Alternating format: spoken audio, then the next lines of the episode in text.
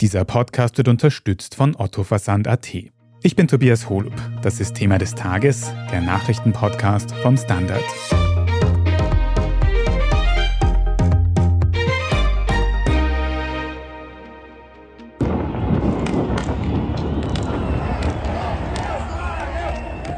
In Brasilien haben gestern Sonntag tausende Menschen das Regierungsviertel der Hauptstadt Brasilia gestürmt und verwüstet. Es sind Anhänger des rechten Ex-Präsidenten Jair Bolsonaro, die gegen dessen Abwahl im vergangenen Jahr protestierten. Mittlerweile ist die Situation unter Kontrolle, aber der aktuelle linksgerichtete Präsident Lula da Silva kündigt harte Konsequenzen an. Und besonders kritisiert er seinen Vorgänger Bolsonaro, dass dieser seine Anhänger durch Lügen und Angstmacherei erst angestachelt hätte. Auffällig ist der Zeitpunkt der Ausschreitungen, fast genau zwei Jahre nachdem in den USA Trump-Anhänger das Kapitol erstürmt hatten. Wir sprechen heute darüber, wie diese beiden Ereignisse zusammenhängen. Wir schauen uns im Detail an, was hinter den Ausschreitungen in Brasilien steckt und wir fragen nach, ob rechte Bewegungen auch in Europa die Demokratie unter Beschuss nehmen. Dr. Andreas Novi. Sie sind Sozialökonom und forschen an der Wirtschaftsuniversität Wien unter anderem eben zur politischen und wirtschaftlichen Situation in Brasilien. Und von dort haben uns eben gestern am Sonntag sehr bedrückende Bilder von Ausschreitungen im Regierungsviertel erreicht. Können Sie uns nochmal zusammenfassen, was ist gestern in Brasilia genau passiert? Ja, am Sonntag kam es tatsächlich zu Ausschreitungen im Regierungsviertel, wobei man sich das Regierungsviertel Brasilia so vorstellen muss, dass dort die wesentlichen Gebäude der zentralen brasilianischen Institutionen sind. Das heißt, es ist gelungen, den Präsidentenpalast teilweise zu stürmen, aber auch den Kongress und das Gebäude des obersten Gerichtshofs. Das ist sehr bedeutsam, weil ein bisschen ähnlich wie in den USA vor zwei Jahren beim Sturm des Kapitols diese Personen ja seit Monaten die Legitimität der Wahlen anzweifeln und nicht akzeptieren wollen, dass Lula die Wahl gewonnen hat. Daher richtet sich ihr Zorn ja gleichermaßen gegen den Präsidenten Lula wie auch gegen die Institutionen des demokratischen Rechtsstaats. Die obersten Richter sind alle unter Polizeischutz. Sie sind alle Zielscheibe auch von Social-Media-Attacken und teilweise auch von persönlichen Angriffen auf der Straße. Mhm. Sie sagen, diese Demonstrierenden haben sich eben gegen den aktuellen brasilianischen Präsidenten Lula da Silva ausgesprochen. Der ist ja vergangenes Jahr erst gewählt worden. Und verstehe ich das dann richtig, dass das quasi Anhänger des früheren Präsidenten Jair Bolsonaro sind, der da eben abgewählt worden ist? Ja, natürlich geht es darum, dass eine Wahl, die relativ knapp ausgegangen ist, mit 51 zu 49 Prozent der Stimmen von Teilen derjenigen, die die Wahl verloren haben, das heißt Anhängern des ehemaligen Präsidenten Jair Bolsonaro, nicht anerkannt wurden. Ja, und dagegen wird seit Ende Oktober demonstriert, legal, illegal. Da gab es auch immer wieder Konflikte mit der Polizei und gleichzeitig hat die Polizei insbesondere im Bundesstaat Sao Paulo, wo es einen Gouverneur gibt, der dezidiert sehr Bolsonaro nahe ist, ein überraschend freundschaftliches Verhältnis zwischen Demonstrierenden und den Sicherheitskräften gegeben. Und es gibt den Vorwurf, dass die Landespolizei, und das ist die wesentliche große Polizei in Brasilien, ist in Kompetenz der Bundesstaaten, dass die Landespolizei äh, sehr mutwillig äh, hier nichts unternommen hat, ein bisschen wie vor zwei Jahren auch am Kapitol. Und dass erst die Militärpolizei, die eben der Bundesregierung unterstellt, letztlich die Demonstrierenden aus den Gebäuden verdrängt hat. Mhm. Das sieht man auch teilweise auf Aufnahmen aus den sozialen Medien, die es eben zu diesen Aufständen gibt, dass Sicherheitskräfte teilweise eben wenig Gegenwehr leisten. Können Sie vielleicht auch noch ein bisschen genauer beschreiben, wie man sich das dort eben vorstellen muss? Sind dort dann wirklich die Demonstrierenden auch in diese Gebäude eingedrungen, haben die Einrichtung beschädigt? Wie hat das ausgesehen? Ganz genau so muss man sich vorstellen. Es ist eigentlich das Gleiche wie vor zwei Jahren am 6. Jänner im Kapitol. Das heißt, es gab einen sehr geringen Widerstand der Sicherheitskräfte anfänglich. Es kam zu Verwüstungen, die ein viel geringeres Ausmaß hatten als im Kapitol und auch die Übergriffe auf Sicherheitskräfte oder Beschäftigte in diesen Gebäuden. Da ist weniger Gewalttätigkeit dokumentiert, als es in der USA vor zwei Jahren der Fall war. Aber von der Art und Weise, wie hier dann auch die Gebäude und Einrichtungen zerstört wurden, in der Art und Weise ist es identisch. Sie haben ja angesprochen, dass auch die Militärpolizei dann ausgerückt ist. Haben mittlerweile die Behörden die Kontrolle quasi wieder hergestellt im Regierungsviertel in Brasilia? Kontrolle ist wiederhergestellt. Das liegt auch daran, dass im Wesentlichen sowohl das Justizministerium als auch die Staatsanwaltschaft und der oberste Gerichtshof hier an einem Strang ziehen und nicht nur die internationale Empörung sehr groß ist, sondern durchaus auch innerhalb äh, Brasiliens eine große Ablehnung dessen, was hier passiert ist, bis dahin, dass ja auch der Ex-Präsident Jair Bolsonaro, der zurzeit in Florida ist, ja die gewalttätigen Aspekte dieser Demonstrationen verurteilt hat. Das ist halt ein Politikmuster, das von Bolsonaro sehr bekannt ist. Also fortgesetzt Öl ins Feuer gießen und dann zu sagen, man hat da mit den Auswirkungen nichts zu tun gehabt. also es war zu erwarten, er hat sich distanziert, aber man kann das auch nicht wirklich ernst nehmen, weil den Inhalt, dem Anliegen und den Personen, die hier agiert haben, steht Bolsonaro sehr nahe. Wie hat denn der aktuelle brasilianische Präsident Lula da Silva, den wir schon angesprochen haben, jetzt reagiert auf diese Ereignisse? War der eigentlich persönlich in Gefahr während den Aufständen? Nein, Lula war nicht in Gefahr. Es war ja ein Sonntag und er war nicht in Brasilia. Was passiert ist, ist, dass Lula vorübergehend den Innenminister des Bundesstaates Brasilia suspendiert hat für 90 Tage und das eben in Abstimmung auch mit eben dem obersten Gerichtshof und der Staatsanwaltschaft hier nun vorgegangen wird gegen die Randalierer und es zu erwarten ist, dass hier doch sehr konsequent und auch mit strengen Strafen reagiert wird. Jetzt haben Sie schon gesagt, dass sich die Demonstrierenden auf Bolsonaro berufen haben. Er selbst sagt, er hätte nicht zu diesen gewaltsamen Aufständen aufgerufen. Wie schätzen Sie das denn ein? Haben wir da gestern einen gewaltsamen Staatsstreich, einen versuchten gesehen? Also ich glaube schon, dass man das durchaus als einen versuchten Staatsstreich bezeichnen kann, weil das ja auch die ausdrückliche Absicht der Demonstrierenden ist. Und das Problematische ist, dass es eben in Teilen des Militärs, in Teilen der Polizei durchaus Bereitschaft gäbe, so einen Putsch mitzutragen. Es ist ja in den vier Jahren Bolsonaro auch der Boden bereitet worden mit einer Nostalgie für die Militärdiktatur ja, und die Idee, dass es eine starke Hand braucht, hier die Institutionen des liberalen und demokratischen Rechtsstaats auszuhöhlen. Der oberste Gerichtshof war schon lange vor der Wahl eine Zielscheibe Bolsonaros und die Drohung, bei einem allfälligen Wahlsieg hier hart durchzugreifen, die stand im Raum. Deswegen war die Wahl und ihr Ausgang ja im Oktober des vergangenen Jahres so bedeutsam, weil hätte Bolsonaro gewonnen, dann wäre es sehr wahrscheinlich die Entwicklung ähnlich wie in Ländern wie der Türkei gewesen, wo es dann mit der Gleichschaltung von Justiz, Polizei, Militär für eine Opposition sehr schwierig wäre, Wahlen zu gewinnen, weil diese Wahlen eben nicht mehr fair wären.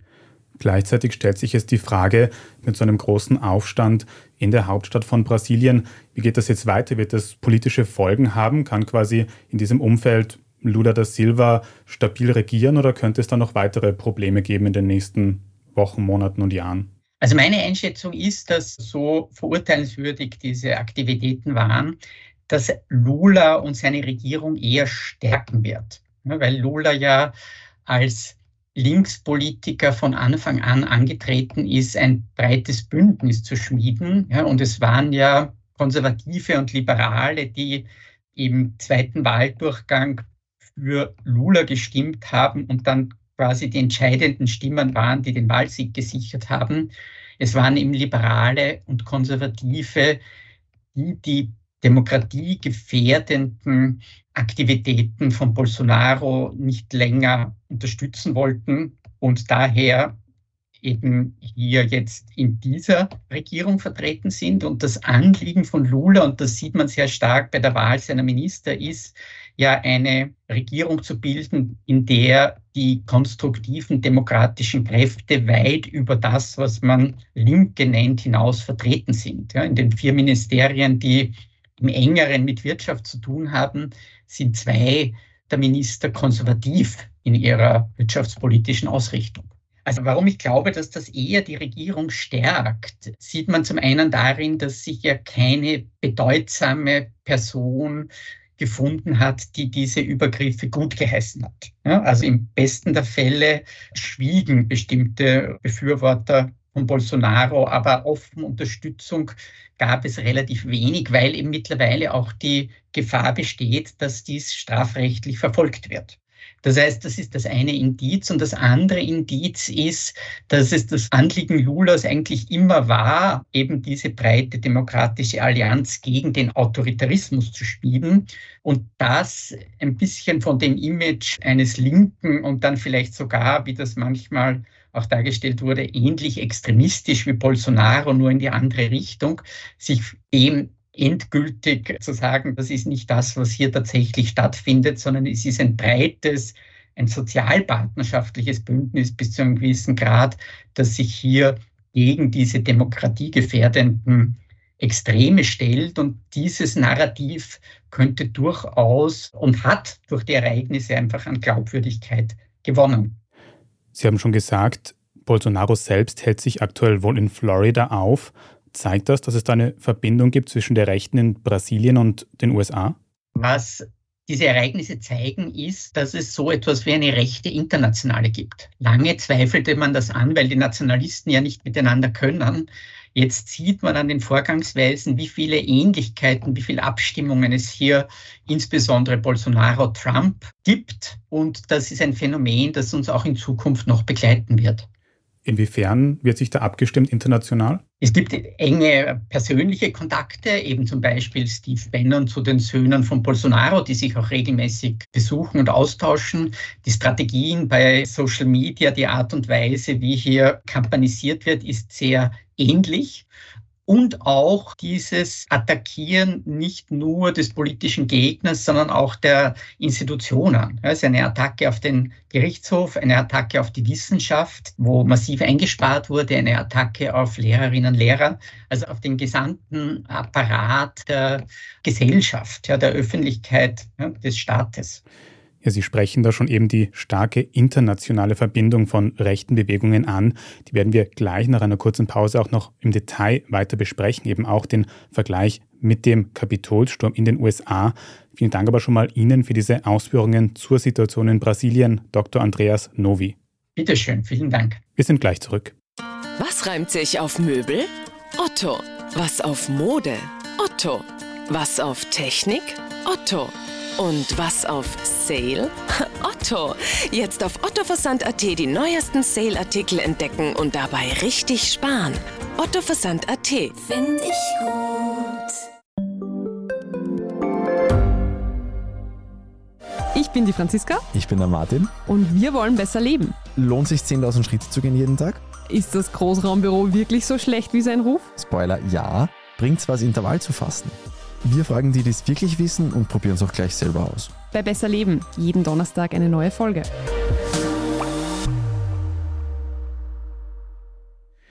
Hans Rauscher, du beschäftigst dich für den Standard schon lange mit Rechten und demokratiefeindlichen Bewegungen unter vielem anderen. Und wir haben ja heute schon einige Male angesprochen, dass es bei diesem Vorfall in Brasilien einige Parallelen zum Kapitolsturm in den USA vor zwei Jahren gibt. Kannst du uns noch ein bisschen ausführen, wie groß sind denn diese Parallelen zwischen den beiden Vorfällen? Nun ja, also beide spielen auf dem amerikanischen Kontinent, aber die größte Parallele ist, dass es eine nicht unbeträchtliche Gruppe von Leuten gibt, die Wahlergebnisse einfach nicht anerkennen wollen. Und zwar, die sind einfach ganz klar rechts bis rechtsextrem. Die Anhänger von Bolsonaro, den kann man ohne weiteres als einen Rechtsextremen bezeichnen, wollen nicht zur Kenntnis nehmen, dass er die Wahl verloren hat. Und die Anhänger von Trump wollten das genauso wenig, wobei der Sturm auf das Kapitol nur Kapitel 1 ist. Kapitel 2 ist eigentlich die Obstruktion der rechten Republikaner im Kongress. Kannst du das noch ein bisschen ausführen? Wie meinst du das? Ja, also der ganz rechte Flügel der Republikaner hat sich ja sehr lange geweigert, der Wahl eines Speakers, also eines Sprechers des Repräsentantenhauses, zuzustimmen. bis dann endlich der Speaker, also der Kevin McCarthy, so viele Zugeständnisse gemacht hat, die eigentlich den ordentlichen Ablauf der Politik oder den Ablauf in einem Parlament empfindlich stören. Zum Beispiel in Sachen Budgetfinanzierung, in Sachen Minderheitengesetzgebung. Also diese äußerst rechte Gruppe hat es geschafft, die Republikanische Partei selbst zu erpressen, um ihre absoluten wahnsinnigen Vorstellungen durchzusetzen. Und nicht nur wahnsinnig, sondern auch demokratiefeindlich. Also auch nochmal eine andere Ebene von Folgen, die so ein Druck auf demokratische Institutionen haben kann. Aber Hans, jetzt haben wir da eben gesehen bei diesen Vorfällen in den USA, in Brasilien, dass rechte Bewegungen hier eben am Zug waren. Müssen wir jetzt eigentlich immer damit rechnen, dass rechte Bewegungen schlechte Wahlausgänge nicht akzeptieren und vielleicht auch langfristig dann eben den politischen Betrieb stören könnten? Oder zu Gewalt greifen. Das ist durchaus möglich. Das ist ein Trend. Der Hintergrund ist der, dass ein beträchtlicher Teil der Wähler, vor allem in den USA, einfach nicht den Wandel anerkennen will auf eine ganz knappe, kurze Formel gebracht. Sie wollen nicht, dass die weiße christliche Vorherrschaft eingeschränkt wird oder überhaupt vorbei ist. Und dagegen wehren sie sich mit allen möglichen Mitteln. In Brasilien, wo ich mich nicht so gut auskenne, scheint das dasselbe zu sein. Es ist ein Trend, der ist auch festzustellen, auch in vielen europäischen Ländern. Das Prinzip der liberalen Demokratie, die Diskussion, der Kompromiss, der Austausch von Argumenten wird von ganz rechts nicht mehr akzeptiert. Sie wollen einfach ihre Welt, ihre Wahrheit durchsetzen. Du hast jetzt auch schon europäische Länder angesprochen. Gerade in Ländern wie Polen oder Ungarn haben wir schon öfter gesehen, dass Regierungen demokratische Institutionen teilweise angreifen oder Medienfreiheit einschränken. Was denkst du eigentlich, wie zum Beispiel Viktor Orban reagieren würde, wenn er jetzt hypothetisch abgewählt werden würde? Ich kann mir durchaus vorstellen, da er ja ein begabter Demagoge ist, dass er versuchen würde, seine Anhänger zu mobilisieren. Ich kann mir so etwas Ähnliches auch bei anderen vorstellen. Ich glaube zum Beispiel, dass Erdogan, der ja im Juni eine Wahl hat, möglicherweise ein entsprechendes Wahlergebnis nicht akzeptieren wird. Ja, also ich meine, er arbeitet jetzt schon daran, die Opposition auszuschalten, aber falls es doch zu einer Abwahl oder zu einem Verlust der parlamentarischen Mehrheit kommen würde, halte ich Erdogan durchaus für einen sogenannten Strongman. Gibt es jetzt ein Buch eines britischen Journalisten, The Age of the Strong Man. Ja, und dazu zählt er eben Trump und Putin und Orban und in den Philippinen Duterte und eben auch Bolsonaro. Leute, die durch Wahlen an die Macht gekommen sind, aber diese Macht nicht mehr abgeben wollen und daher mit allen Mitteln versuchen und unter anderem durch Mobilisierung ihrer Anhänger versuchen, das Ergebnis umzudrehen. Und siehst du eigentlich in Österreich auch Anzeichen, dass politische Lager die Demokratie direkt angreifen? Wenn man sehr genau hinschaut, ja. Es gibt natürlich die Freiheitliche Partei Österreichs, die hat in Teilen Vorstellungen, die einer liberalen Demokratie und unter liberalen Demokratie versteht man eben eine Demokratie des Diskurses, des Ausgleichs, ja, feindlich gegenüberstellen aber sie halten sich da relativ bedeckt. Allerdings, wenn man einen Sprung zurück in die jüngere Vergangenheit macht, der frühere, also der Star der FPÖ, Jörg Haider, hat in seinem Buch Die Freiheit, die ich meine, eine neue Republik entworfen. Also was er wollte, ist im Grunde auf ein Führerprinzip, unterstützt durch plebiszitäre Methoden, also durch ständige Volksbefragungen und Volksbegehren, hinausgelaufen. Eine andere Partei, die allerdings gerade am Zerbröseln ist, geht in diese Richtung. Die MFG, diese Anti-Impf-Partei des Herrn Rechtsanwalts Brunner, hat Vorstellungen, dass die Politiker nicht mehr gewählt werden, sondern durch Fachleute ersetzt werden. Das klingt auf den ersten Blick attraktiv für manche, ist aber natürlich komplett undemokratisch. Wenn wir jetzt nochmal aus Österreich hinausschauen, dann haben wir heute schon ganz viele verschiedene Beispiele aus verschiedenen Ländern angesprochen. Die USA, Brasilien, aber eben auch Europa. Würdest du da eigentlich auch sagen, wie wir heute schon kurz angesprochen haben, dass die internationale Rechte immer vernetzter wird, immer noch mehr zusammenarbeitet, um quasi an die Macht zu kommen? Das ist zwiespältig zu sehen. Wir haben übrigens Italien vergessen. Da gibt es eine Neofaschistin als Regierungschefin, die sich jetzt zwar moderat verhält, aber sie kommt aus dem neofaschistischen Bereich. Die internationale Vernetzung der Rechten wird immer wieder versucht und sie funktioniert auch teilweise. Also es gibt da zum Beispiel diesen früheren Berater von Donald Trump, den Steve Bannon, der hat das versucht, auch in Europa eine internationale Rechte zu erzeugen. Aus der Natur der Rechten ergibt sich aber immer, dass sie nie längerfristig zu einer internationalen Kooperation fähig sind. Erstens Parteien mit Heilslösungen, mit allein seligmachenden Heilslösungen können andere nie akzeptieren. Und zweitens, naja, der rechte Franzose ist für den, sagen wir jetzt mal, rechten Deutschen oder Italiener vordergründig ein Bündnispartner. In Wirklichkeit sind aber alle diese Parteien extrem nationalistisch und das beeinträchtigt schon eine internationale Vernetzung. Allerdings muss man eines sagen, Wladimir Putin, den man als rechtsnational bezeichnen kann, fördert mit Hilfe seines Geheimdienstes und mit Hilfe seiner Trollarmee die rechten Parteien in Europa, weil er damit die EU sprengen will. Wie ist deine Einschätzung, warum es in den letzten Jahren zu immer mehr, immer extremeren Vorfällen von dieser Art kommt?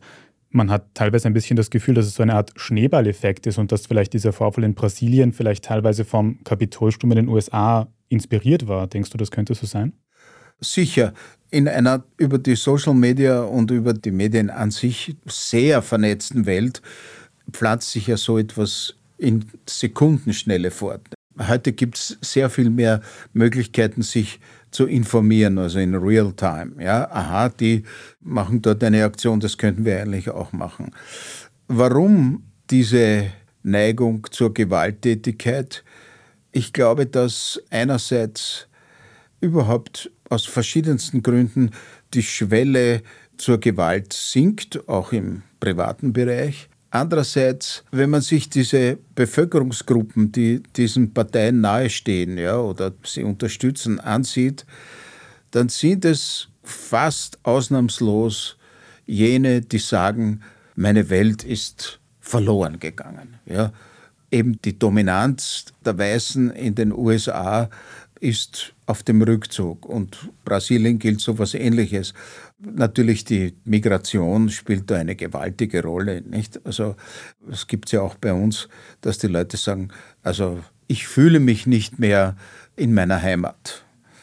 Das ist ein ganz wichtiges Motiv und wenn der Frust auch angeheizt durch diverse Medien und eben politische Parteien zu groß wird, dann bricht sich das in Gewalt, die Bahn. Und kann man irgendwas tun, um solche antidemokratischen Entwicklungen aufzuhalten und halt vor allem Gewalt aufzuhalten in diesem Kontext? Na, zunächst mal mit simpler polizeilicher Repression. Ich glaube, dass man nicht nur mit den Migranten, Randalierern härter umgehen müsste, also im Sinne des Gesetzes immer, sondern auch mit den Rechten. Ich meine, bei den Corona-Demonstrationen sind Leute mitgegangen, die waren eindeutig Nazis, ja, haben Nazi-Parolen gebrüllt. Andererseits ist es aber schwer, Menschen, die glauben, ihre Heimat und ihre Gewissheiten und ihr vertrautes Leben zu verlieren, weil da kommen jetzt Zuwanderer, die nehmen mir das weg. Denen das auszureden ist nicht leicht. Es ist ja auch ein Phänomen, dass viele Leute Parteien wählen gegen ihre eigenen Interessen. Also die Arbeiterklasse wählt Republikaner und die sind ganz bestimmt nicht in ihrem Interesse. Was da zuschlägt, ist sozusagen der Kulturkampf.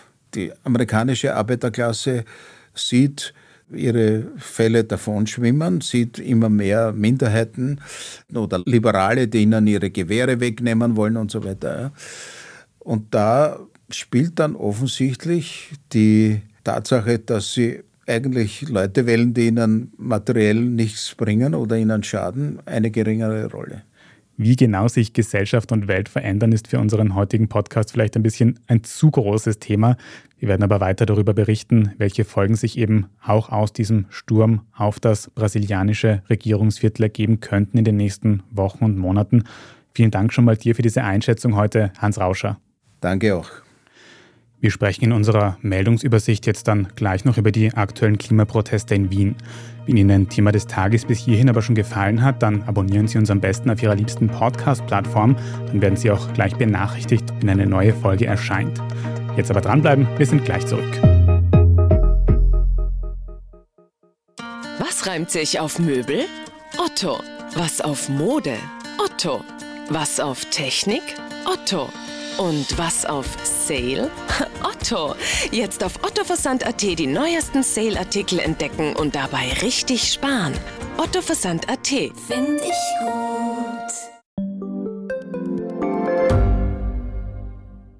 Ich bin Doris Prisching Und ich bin Michael Steingruber. Und gemeinsam sind wir Serienreif. Das ist der Standard-Podcast über die spannende Welt der Serien. Genau, bei uns erfahren Sie faszinierende Details über House of the Dragon und die Ringe der Macht. Und restlos alles über satanische Spiele in Stranger Things Wir widmen uns Seriengrößen von Obi-Wan Kenobi bis zu RuPaul, und zerlegen die neueste Marvel-Serie. wenn nötig. Serienreif, euer Streaming-Podcast, jeden zweiten Donnerstag eine neue Folge.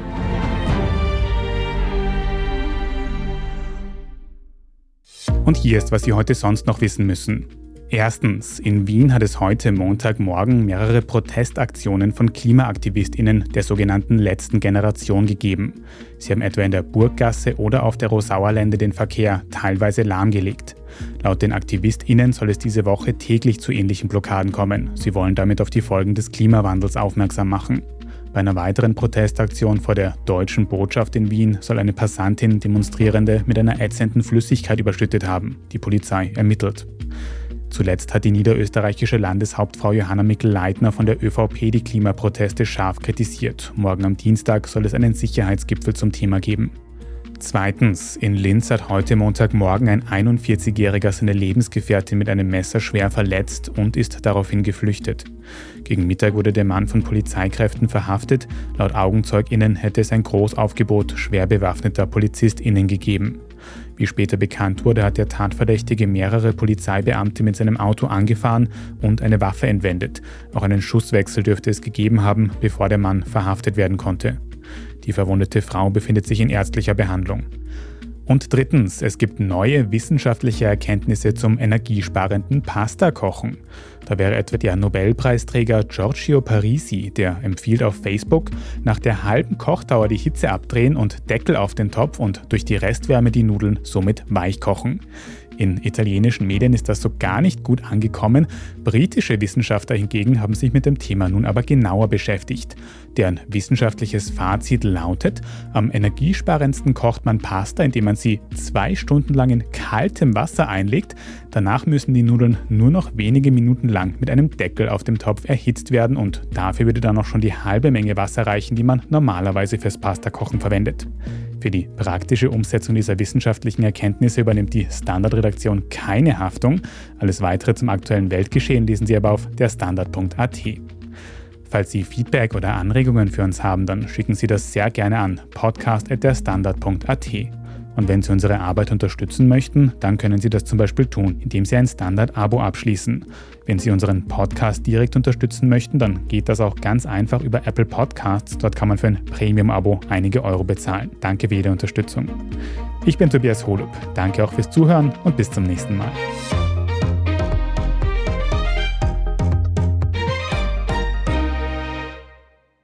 Was reimt sich auf Möbel? Otto. Was auf Mode? Otto. Was auf Technik? Otto. Und was auf Sale? Otto. Jetzt auf ottoversand.at die neuesten Sale-Artikel entdecken und dabei richtig sparen. ottoversand.at. Find ich gut. Frisst die Inflation mein Erspartes auf? Soll ich mein Geld in Aktien stecken? Und wie funktionieren eigentlich Kryptowährungen? Im neuen Standard-Podcast Lohnt sich das? sprechen wir über alles rund ums Thema Geld und Geldanlage. Wie man in Aktien investiert und was genau hinter einem NFT steckt. Im Gespräch mit ExpertInnen gehen wir jede Woche diesen und vielen weiteren Fragen auf den Grund.